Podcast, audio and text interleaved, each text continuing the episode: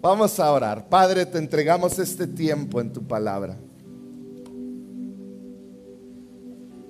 Padre, mi oración es que seamos cambiados, transformados.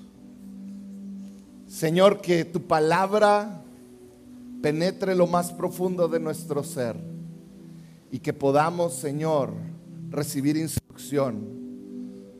Señor, hoy pido que tú abras nuestros ojos espirituales, nuestro oído. Y Señor, que tú estés con nosotros, Padre, en el nombre de Jesús. Amén y amén. Muy bien. ¿Estamos bien? Muy bien.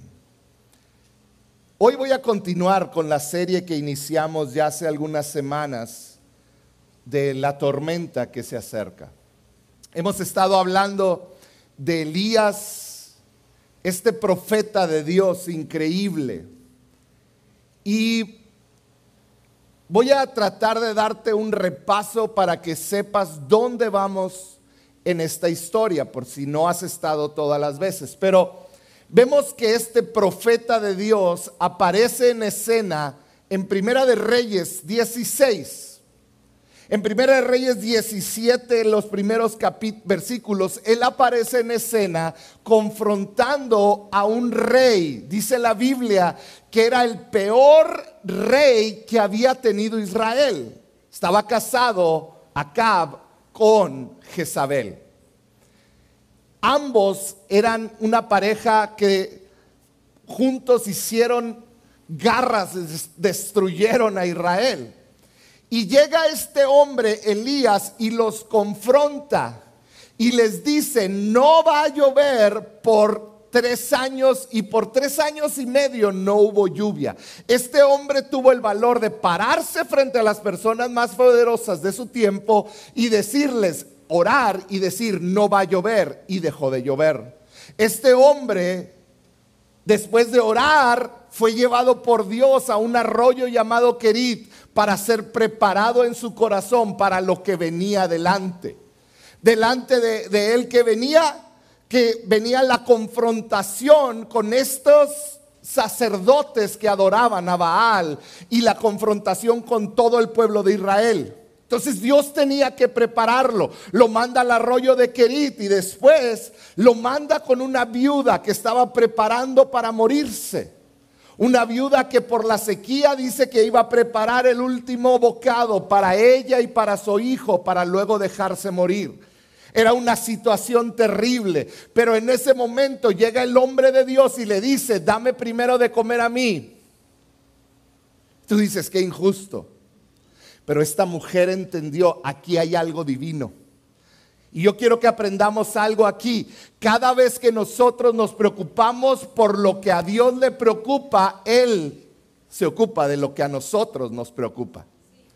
Si a ti te preocupa tu economía, tu salud, ocúpate de lo que a Dios le ocupa, lo que Dios ama.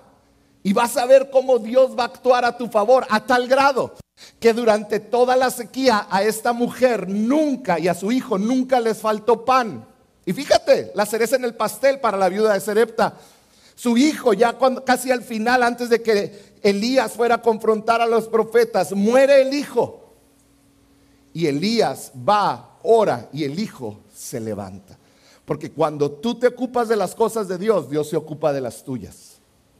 Después de esto, Elías va y se enfrenta a los profetas de Baal. 450 contra uno. Y se para con una autoridad de parte de Dios impresionante ante todo el pueblo de Israel y les dice, decidan a quién van a seguir. Decidan si van a seguir a Baal o a Dios. Qué valentía de este hombre. 450 contra uno y dice que el pueblo se quedó callado. El fuego desciende, asesina a todos los profetas de Baal y yo creo el pueblo se le hizo más fácil decidir. Después Elías volvió a orar y adivina qué, cayó una lluvia otra vez. Después de todo esto, vimos la semana pasada a un Elías que estaba agotado física y emocionalmente. Y cuando estás agotado física, emocional y espiritualmente, lo más probable o lo más lo que sucede con nuestro cuerpo es que cae en una depresión. Y Elías cayó en esta depresión y huyó al desierto porque cuando nos deprimimos queremos estar solos y que nadie sepa de nosotros. Y este hombre, lo vimos la semana pasada, huye al desierto, pero ahí Dios lo encuentra con amor. Lo encuentra, lo cuida, lo alimenta, le da de beber, lo deja dormir. Dos veces lo hace. Y luego le dice, ve conmigo al monte Oreb le dijo, ven porque quiero encontrarme contigo y hablar contigo. Y aquí es donde llegamos, a donde vamos en la historia. Primera de Reyes, versículo 19 del 10 en adelante. Hoy yo te quiero hablar y el título de la predicación el día de hoy es La voz en la tormenta. Hemos estado hablando de la tormenta social, espiritual que hemos estado viviendo, que, que se está acercando hacia nosotros. Les he hablado de cómo el feminismo, cómo la igualdad de género, la disforia de género, cómo todo esto está como una tormenta acercándose, esperando destruir la familia, la sociedad, la iglesia, el cristianismo. Les he hablado de cómo ha destruido otros lugares. Hemos visto de cómo va avanzando y cómo en Estados Unidos ya se están aprobando leyes. Pero en medio de la tormenta puedes escuchar la voz de Dios. Y hoy te quiero hablar de cómo es que Dios habló a Elías en medio de la tormenta y más de que Dios habló Hoy te quiero hablar de que tú puedes escuchar la voz de Dios en medio de la tormenta. En medio de la tormenta económica que quizás estés enfrentando, en tu matrimonio, con tus hijos, de salud, tú puedes escuchar a Dios. Entonces, hoy quiero considerar dos preguntas. ¿Cómo sabes, cómo sabes tú que Dios te está hablando? ¿Cómo te das cuenta? ¿Cómo, ¿Cómo llegas a reconocer que es Dios el que te está hablando y no los chilaquiles extra que te tomaste muy noche? ¿Cómo es que Dios te está hablando? Y más allá de cómo saber si Dios te está hablando es, ¿qué es lo que Dios te está hablando? Hay muchos de ustedes, porque yo he estado ahí en los cuales, momentos en los cuales he pensado que Dios no me habla, que Dios está callado, que Dios está indiferente conmigo, con mi circunstancia, con mi dolor, que Dios de alguna manera me ha olvidado y me ha dejado a mis equivocaciones, que pareciera que nomás me ve y mm, pues más consecuencias por tus equivocaciones y pareciera que Dios no está hablándote. Pareciera que Dios no está guiándote, pareciera que Dios no te está diciendo detente, que pareciera que Dios no te está diciendo por ahí no. Pareciera que Dios te está diciendo por aquí sí. Y pareciera que Dios no nos habla. Yo tengo una, un ejemplo. Yo tengo tres hijos. Una de ellas, Mariana, el martes cumple 20 años. Tú das de pensar ahorita, ay, la tuvo como a los 14 el pastor. Estaba un poquito más grande. Uno se pone cremas y se ve joven, ¿verdad? Eh, y otro, Coco, tiene 18 años. Y ellos están llegando a una edad donde, o ya están en una edad, donde aunque a mí me duela ellos empiezan a tomar decisiones propias. Ellos comienzan a decidir, a decidir, y lo que ellos decidan marca la vida. Ahora, si yo veo a alguno de mis hijos, ya sea al de 12, al de 18 o al de 20, tomar decisiones incorrectas, yo, al igual que tú, siendo papás que amamos a nuestros hijos, yo voy a ir con mi hijo y le voy a decir, hey, ten cuidado, por ahí no. Detente, no hagas esto. ¿Cuántos papás harían eso con sus hijos? Levanten su mano. ¿Verdad que sí haremos eso por nuestros hijos? ¿Por qué? Porque amamos a nuestros hijos. Pues yo quiero decirte una cosa. Dios ama a todos sus hijos y Él habla con todos sus hijos. ¿Qué quiere decir? Que si tú eres un hijo de Dios, una hija de Dios, Dios está hablando contigo. Ahora, vivimos en un mundo donde nos enseñan que todos somos hijos de Dios. Y de acuerdo a la Biblia, eso no es verdad. Todos somos creación de Dios, pero no todos somos hijos de Dios. ¿Quiénes son hijos de Dios? El libro de Juan es claro, Juan 1.12. Dice así, más cuantos lo recibieron, todos aquellos que lo recibieron, a los que creen en el nombre de Jesús, les dio el derecho, otra, otra versión dice la potestad, el poder de ser hechos hijos de Dios. ¿Quiénes son hijos de Dios? Aquellos que se han arrepentido de sus pecados, que han creído en Él, que le han recibido en su corazón, que lo han hecho Señor, esos son los hijos de Dios. Y si tú has hecho esto, Dios te habla. Como yo le hablo a mis hijos que amo, que soy imperfecto, imagínate el Padre perfecto, cómo te cuida y cómo te ama.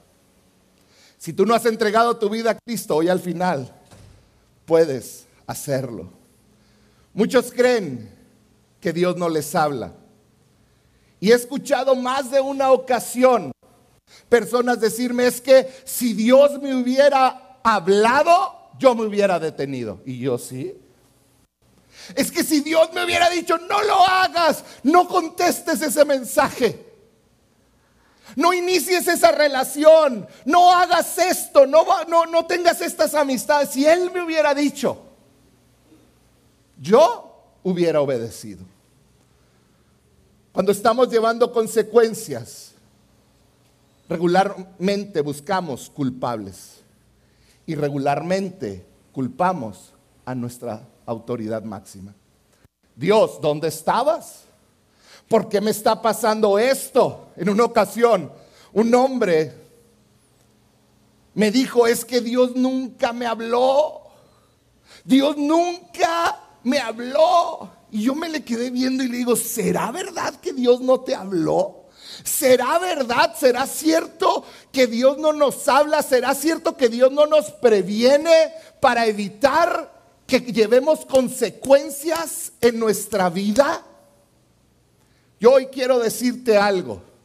Él siempre nos habla. El problema es con nosotros no siempre le escuchamos. Y yo lo veo así. Imagínate que vas en el carro a toda velocidad y, si eres mujer vas pintándote. Son de otra iglesia, no de aquí, no se preocupen. Vas pintándote y manejando y comiéndote un burrito a la vez. No sé cómo le hacen, pero le hacen. Manejando con las manos y comiendo así. Y de repente, de reojo ves el semáforo en rojo. Y dices, no hay nadie. Un semáforo. Y sigue otro adelante, voy tarde, no hay nadie. Un segundo semáforo te lo pasas. Tres, cuatro, cinco semáforos, seis semáforos, siete semáforos. Y en el octavo semáforo, ¡pum! Choque. Y voltea, es que Dios nunca me dijo nada. Es que ¿por qué choqué? Y yo creo Dios a muchos de nosotros nos ve tengo siete semáforos poniéndotelo en rojo para que te frenes y no choques. Pero tú sigues sin escucharme y sin obedecerme. ¿Sí me explico? No es que Dios no nos hable, es que muchas veces no lo escuchamos. Dios está hablando y esta es una realidad. Pocos escuchan, pero casi nadie obedece. Vamos con Elías, ¿te parece? Elías llegó al monte Oreb y se metió a una cueva. Esa cueva todavía la puedes visitar. Ahí está. y estaba dentro de esta cueva. Aunque Dios ya había tratado con Elías, vimos la semana pasada que muchas veces Dios cura la, la depresión por medio de un proceso. Y Elías seguía en este proceso. Ahí estaba en la cueva donde Dios le había mandado. Estaba listo para encontrarse con Dios. Pero Elías seguía en crisis. Quería que Dios le hablara. Y fíjate cómo comienza el versículo 10. Elías empieza a hablar con Dios y le dice versículo 10, me consume mi amor por ti. O sea, mi amor por ti es algo que arde dentro de mí, que hasta duele. Dice Señor Dios de los ejércitos. Y luego comienza a hablar todo el dolor que él tenía dentro. Dice, los israelitas han rechazado tu pacto, han derribado tus altares y a tus profetas los han matado al filo de espada. Y luego dije esta frase que va a ser clave el día de hoy. Elías dijo, yo soy el único. Di conmigo, yo soy el único. Dice, yo soy el único que ha quedado con vida y ahora quieren matarme a mí también. Está ahí en esta prueba porque ahí lo envió Dios en el monte Oreb y está expresando su dolor. ¿Sabes cuál era el dolor de Elías? Que el pueblo de Israel el pueblo de Dios no escuchaba a Dios. Dice, han dejado de escucharte, están matando a los profetas. Este amor por ti me arde y me desespera que ellos no te escuchan y hacen lo malo. Han cerrado sus oídos al único que puede guiarlos. Este era el dolor en el corazón de Elías. Siguiente versículo. Dice, el Señor le ordenó, sal y preséntate ante mí en la montaña, porque estoy a punto de pasar por ahí. Mientras estaba ahí en la montaña, el Señor pasó. Fíjate bien esto.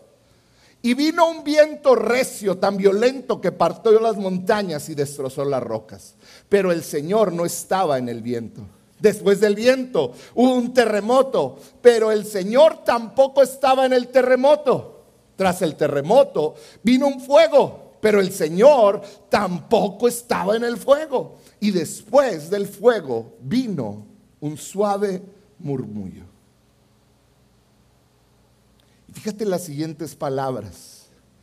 Cuando Elías lo oyó. ¿Tengo tu atención? Dios, si tú lees la Biblia, se había presentado antes como un viento recio. Y ese viento significaba que estaba Dios. Pero dijo, vino el viento, pero no estaba Dios ahí. Vino después un terremoto porque Dios antes se había presentado en medio del terremoto. Dijo, pero Dios tampoco estaba ahí. Vino el fuego y dice, Dios acababa, Elías acababa de orar por que cayera fuego. Y dijo, ni en el fuego tampoco estaba ahí. Ahora estaba en un suave murmullo. Lo increíble es que Elías escuchó aún el suave murmullo, no tan solo las explosiones, el viento, lo ruidoso. Dice, cuando Elías lo oyó, se cubrió el rostro con el manto y saliendo se puso a la entrada de la cueva. Entonces oyó una voz que le dijo, entonces escuchó una voz que le dijo, ¿qué haces aquí, Elías? Hoy te quiero dejar tres grandes lecciones que aprendemos de Elías. Número uno, lo primero que tenemos que aprender es que Dios sigue hablándonos el día de hoy. Así como le habló Elías, Él sigue hablando. Puedes creer tú en tu vida que Dios ya no te está hablando, pero la realidad, así te lo quiero decir, la realidad es que Dios te está hablando de mil y unas maneras, porque el Espíritu Santo mora dentro de cada uno de sus hijos. Dios te está hablando, pero muy probablemente lo que está sucediendo es que no lo estás escuchando. Es que tú no lo estás escuchando. O muchos otros no les gusta lo que les está diciendo y lo están ignorando. Porque yo he estado ahí muchas veces. Pero Dios sigue hablando. Hay un grupo de cristianos, o no sé si llamarles así, se llaman cesacionistas, que ellos dicen que el Espíritu Santo dejó de obrar desde que los apóstoles dejaron la tierra. Pero yo soy prueba y muchos otros de que el Espíritu Santo sigue obrando en nuestra vida, sigue hablándonos, sigue moviendo. Para muchos de ustedes hoy estaban y vinieron con una carga en su corazón diciendo es que Señor necesito que me sanes. Y mientras pasaba la alabanza, hasta te sentaste hasta triste porque estás enfermo y se te pasó por alto que Dios te habló. ¿Sabes cómo sé? Porque cantamos lo que Dios es, los nombres de Dios, características de Dios. Y uno de ellos era que Él es Rafa, sanador. Ahí Dios estaba hablando a cada uno que están enfermos. Y tú pudiste haber dicho, Él es el sanador, Él es mi Dios el sanador. Mi, sanación, mi sanidad está en sus manos. Muchos otros vinieron con problemas económicos. Y cantaron, giré. Porque repetimos. Pero lo que estás cantando, que es Él es mi proveedor. Muchos vinieron sintiéndose solos, sintiéndose que sus enemigos están por aplastarlos. Pero no se les olvidó cantar que Él es Elohim, el Dios Todopoderoso. Dios nos está hablando de mil maneras. La pregunta es, ¿le estás escuchando? Número uno, Dios sigue hablando. Número dos, Dios habla de la manera que Él quiere, no como tú quieres. Oh, es que yo me acuerdo hace años, cuando Dios me hablaba, Él me caía y temblaba. ¿Y que si ahora Él te habla por un niño? La manera donde Dios siempre te va a hablar es cuando abres la palabra de Dios y comienzas a estudiarla. Dios te habla como Él quiere. A Elías le dijo, no es ni por el viento, ni el terremoto, ni el fuego, cosas que tú has experimentado como si fuera yo. No es un libro, yo me acuerdo que cuando estaba joven nos decían, no, es que tienes que leer el libro, bienvenido Espíritu Santo, porque ahí es donde Dios te va. Y yo lo leí, pues sí, pero... No estoy diciendo que está mal, lean. Pero Dios nos habla a todos de diferentes maneras. Una canción que te pega a ti, que sientes que Dios te habla, puede ser que a otros no, pero Dios nos está hablando a nosotros de diferentes maneras. Dios habla de la manera que Él quiere. Él te va a hablar por medio de su palabra cuando ores, cuando adores. Él te va a hablar cuando leas un libro. Él te va a hablar cuando hables con tu esposa, cuando tengas a tu hijo frente a ti. Él siempre te está hablando. Y número tres, muy importante, Él te va a hablar, pero Él requiere de tu atención para que lo escuches. Fíjate lo que dice el versículo 12. Después del fuego vino un suave murmullo. Cuando Elías lo oyó, se cubrió el rostro con el manto y saliendo se puso a la entrada de la cueva. Entonces volvió a escuchar la voz que le dijo, ¿qué haces aquí, Elías? Estos versículos nos dejan ver que Elías estaba atento a cómo Dios le iba a hablar. Estaba tan atento que ni un murmullo se le fue. Ni un murmullo le pasó por alto. Hoy en día hay muchos distractores, como nunca antes, que evitan que escuchemos la voz de Dios he visto mientras adoramos, mientras hablo aquí parado frente a ti, que a Dios ha querido hablarte, Pero de repente, ¡cling! Y quitas la atención de lo que Dios te está hablando y volteas. Está el momento de adoración. Vas a cantar algo glorioso para Dios que va a llenar tu alma. Y, ay, ¿ya me habrán dado like? Ay, ¿cómo estarán los perritos? Ay, ¿qué habrá pasado con la novela? Y son distractores, distractores que nos que evitan que escuchemos la voz de Dios. Vamos a hablar de algunos distractores. ¿Estás listo? Vamos a iniciar con este. Con un iPhone, perdón, con un iPhone o un teléfono. ¿Sabías que el promedio de uso de un teléfono son siete horas diarias? Ese es el promedio. Quiere decir que hay muchos que lo utilizan menos, pero muchos mucho más. El promedio de uso son siete horas diarias. Este aparato se ha convertido en un ídolo omnipresente. Este aparato me acompaña a la tienda, me acompaña al trabajo, está conmigo en la casa, está conmigo cuando estoy regando, está conmigo cuando estoy jugando, está conmigo cuando voy al baño. Eso me platicó David.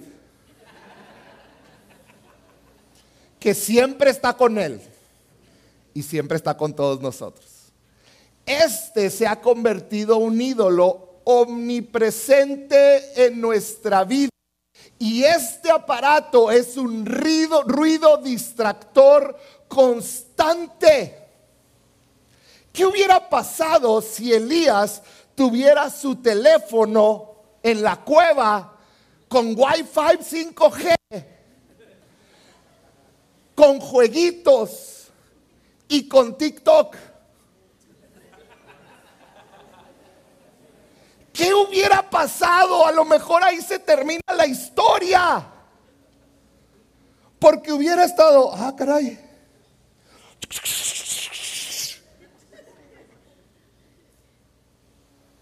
¿Sabías que en los últimos tres años el promedio de uso de los teléfonos ha subido en 50 minutos? O sea que hace un año el promedio no eran 7 horas diarias, eran 6 horas con 10 minutos. Y un año antes era 5 horas con 20 minutos. ¿Qué nos espera? No sé. Pero la probabilidad es que el año que entra sea casi cercano a ocho horas el promedio de uso de este aparato, este distractor. Elías escuchó el suave murmullo porque aprendió a apagarlo cuando se iba a conectar con Dios. Televisión. ¿Sabías que el promedio de una persona ve cuatro horas al día de televisión. Música, los que les gusta la música, tres horas diarias. Y puedo seguir. Y usted dice, pastor, no, ya se equivocó porque nomás hay 24 en un día. El problema es que a veces hacemos las tres cosas a la vez. Estás sentado viendo la tele con el celular y oyendo música.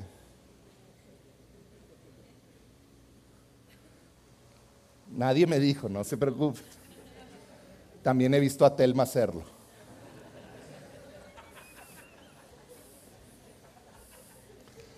Yo creo que es la única mujer que no ve tele. Pero bueno, eh, este es un distractor. La televisión, las redes son distractores. Distractores. El entretenimiento se ha convertido en un ídolo que adoramos todo el tiempo. ¿Y sabes qué provoca esto? Que el tiempo para dormir se achique. Entonces, ¿sabías que el promedio que la persona duerme en un día es de 5 a 6 horas cuando los médicos dicen que necesitamos de 7 a 8 horas? ¿Y qué provoca la falta de sueño? Porque ya no me alcanza el día porque tengo que ver todos los TikToks, todas las series. ¿Qué es lo que sucede? Entonces mi cerebro está cansado y así como, enciéndanme la luz rápido para que se despierten dos, tres. Ah. A veces Estamos semidormidos cuando tenemos que estar despiertos y Dios nos quiere hablar. Muchos de ustedes, el día que se pueden desvelar es el sábado, al cabo el domingo descanso. No, Señor. El domingo es el día que Dios te viene a hablar y que vienes con el pueblo de Dios. Tienes que venir más dispuesto y más despierto a hablar y recibir de Él. Porque nuestro cansancio es otro distractor que no nos permite escuchar a Dios. Ya bájale para que se duerman otra vez.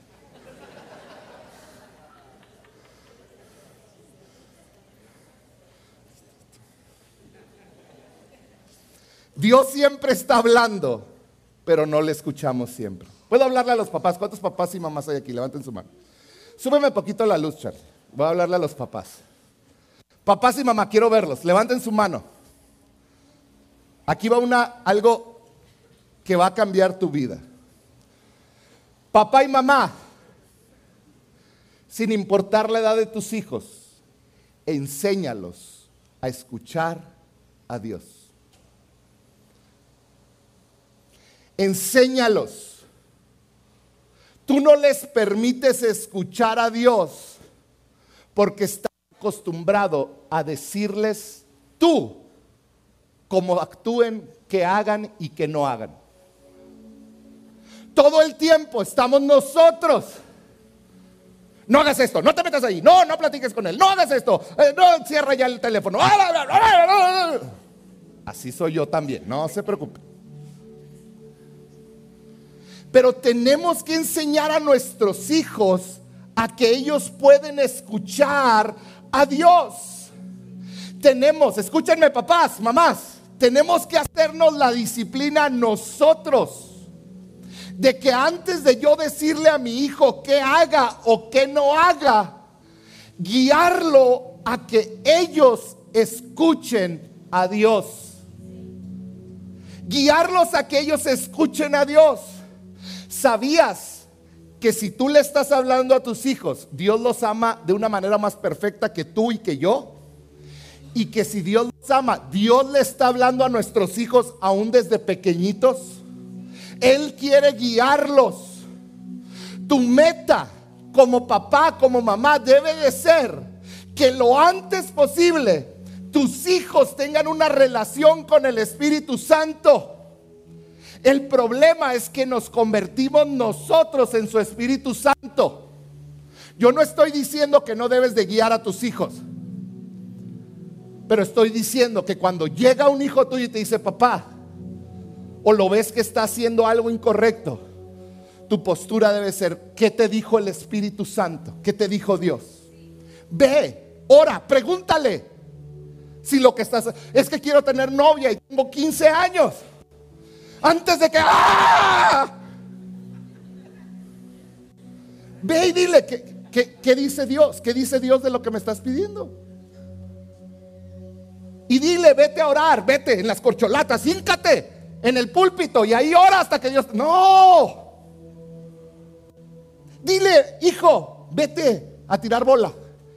Y cuando estés tirando bola, pregúntale, Dios, ¿qué opinas de mis decisiones?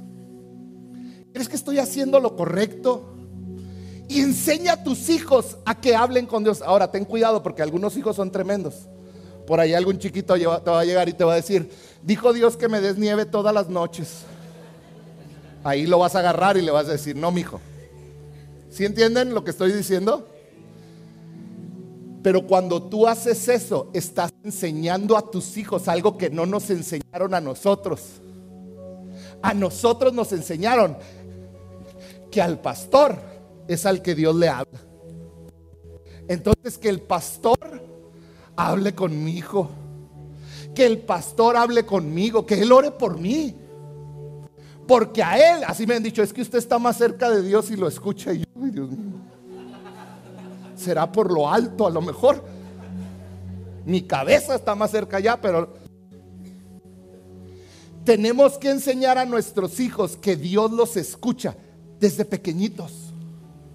Cuando están haciendo vagancias, cuando están portándose mal. Mija, vaya a su cuarto y dígale a Dios que si Dios se agrada de lo que está haciendo. No en una manera religiosa, no me malentiendas, pero enséñalos que Dios le puede hablar. ¿Se acuerdan de Samuel, el profeta?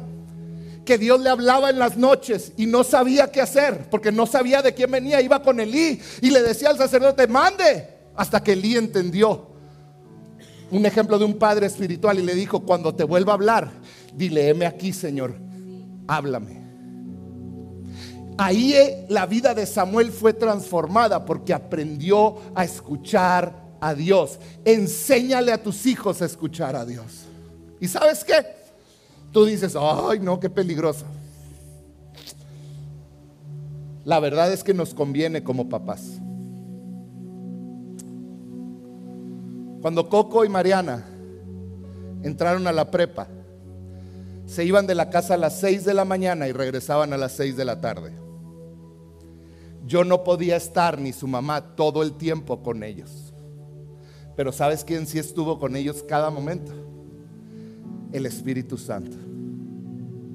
Si tú les enseñas a tus hijos a hablar con el Espíritu Santo, a que sea Dios quien los guíe, cuando tú no estás sobre de ellos, Dios los va a guiar. Mi esposa y yo somos testigos de eso. Dios los va a guiar. No quiere decir que no se van a equivocar pero van a saber el regreso a casa. Van a escuchar a Dios. Como padres, otra cosa que nos conviene es que frecuentemente nos equivocamos, ¿no es cierto? Pero Dios no se equivoca. Cuando vengan contigo, diles qué te ha dicho a ti el Espíritu Santo respecto a eso. Guíalos a leer la Biblia. Si no sabes que lean, guíalos a leer proverbios. Lee un proverbio diario, hijo. Yo lo voy a leer contigo. Ahí vas a ver cómo hay un hombre sabio, un hombre tonto y un hombre malo. Y vas a poder aprender a distinguirlo. Guíalos a leer la Biblia. Mételos al instituto. Si tienen 14 años, 12 creo que ya pueden entrar. Guíalos a leer la Biblia, que ellos puedan aprender. Invítalos a que platiquen con Dios. Acostúmbralos a saber que Dios siempre les está hablando Solo necesitan aprender a escucharlo.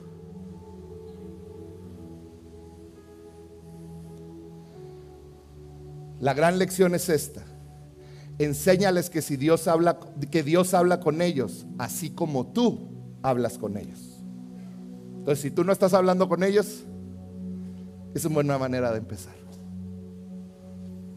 Elías escuchaba a Dios. Fíjate bien esto. Aquí viene el centro de todo. Elías escuchaba a Dios porque valoraba estar en la presencia de Dios.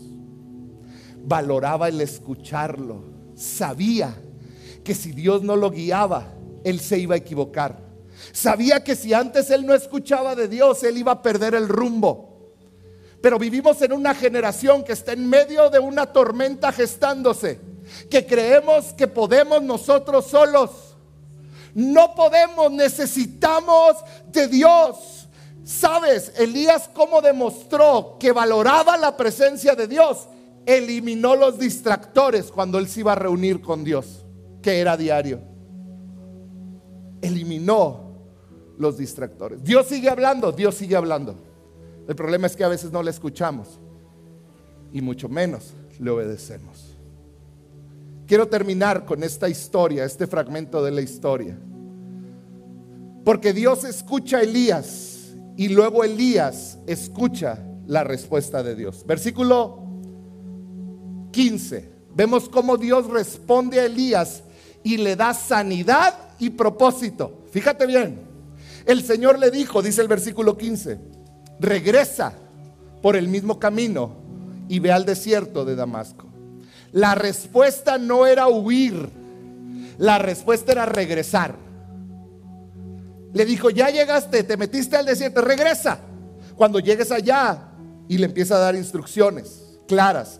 Unge a Jezael como rey de Aram y a Jehú, hijo de Nimsi, como rey de Israel. Unge también a Eliseo, hijo de Zafat, de Abel, Mejolá, para que te suceda como profeta. Vemos aquí que por primera vez se menciona a Eliseo.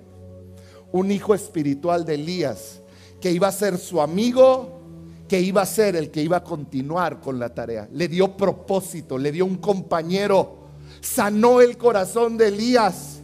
Dice, Jehú dará muerte a cualquiera que escape de la espada de Hazael y Eliseo dará muerte a cualquiera que escape de la espada de Jehú. Sin embargo, dijo Dios, yo preservaré a siete mil israelitas que no se han arrodillado ante Baal ni lo han besado.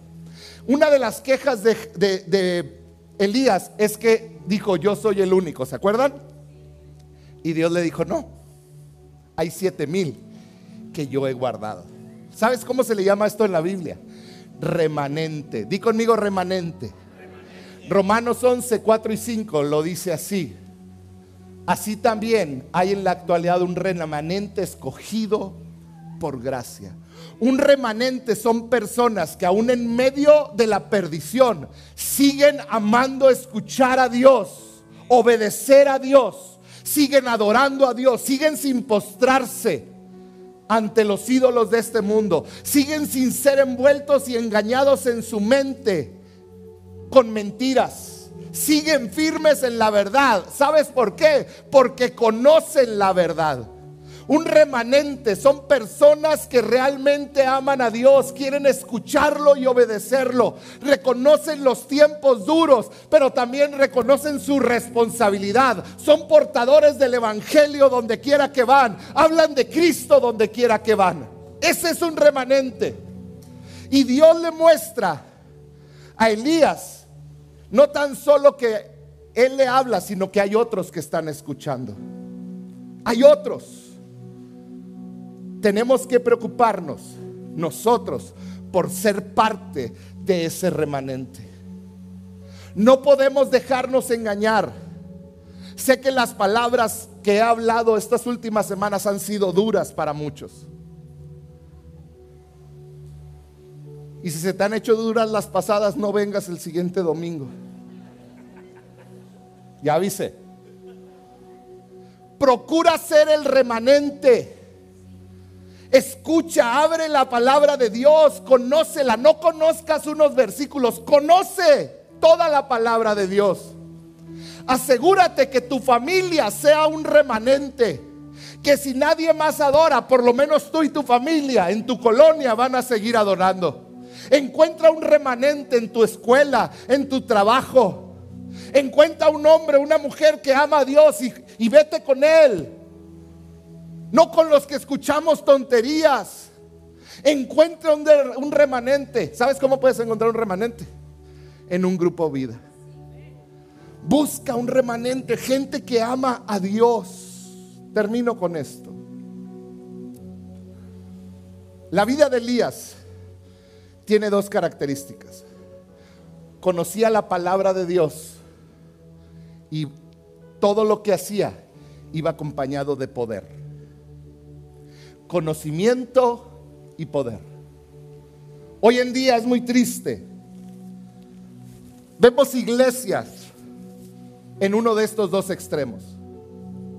Iglesias que defienden la sana doctrina, que se enfocan en la palabra, pero que olvidan el poder de Dios, su Espíritu Santo, los milagros, el poder de la oración, de la adoración.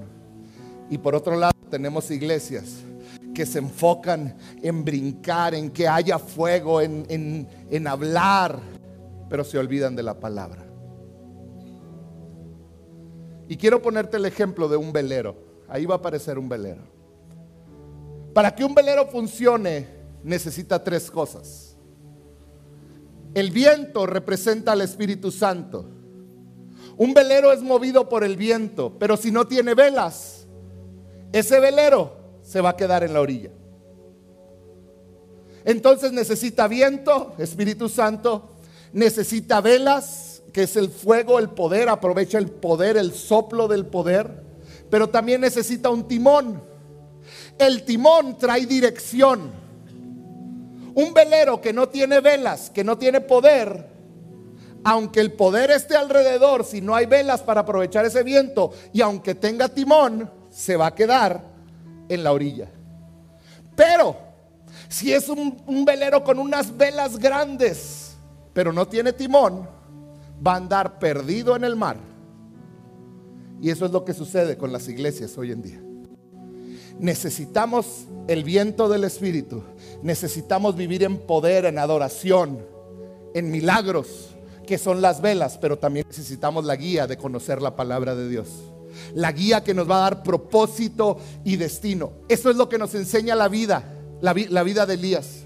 Que tenemos que tener destino. Necesitamos ambos.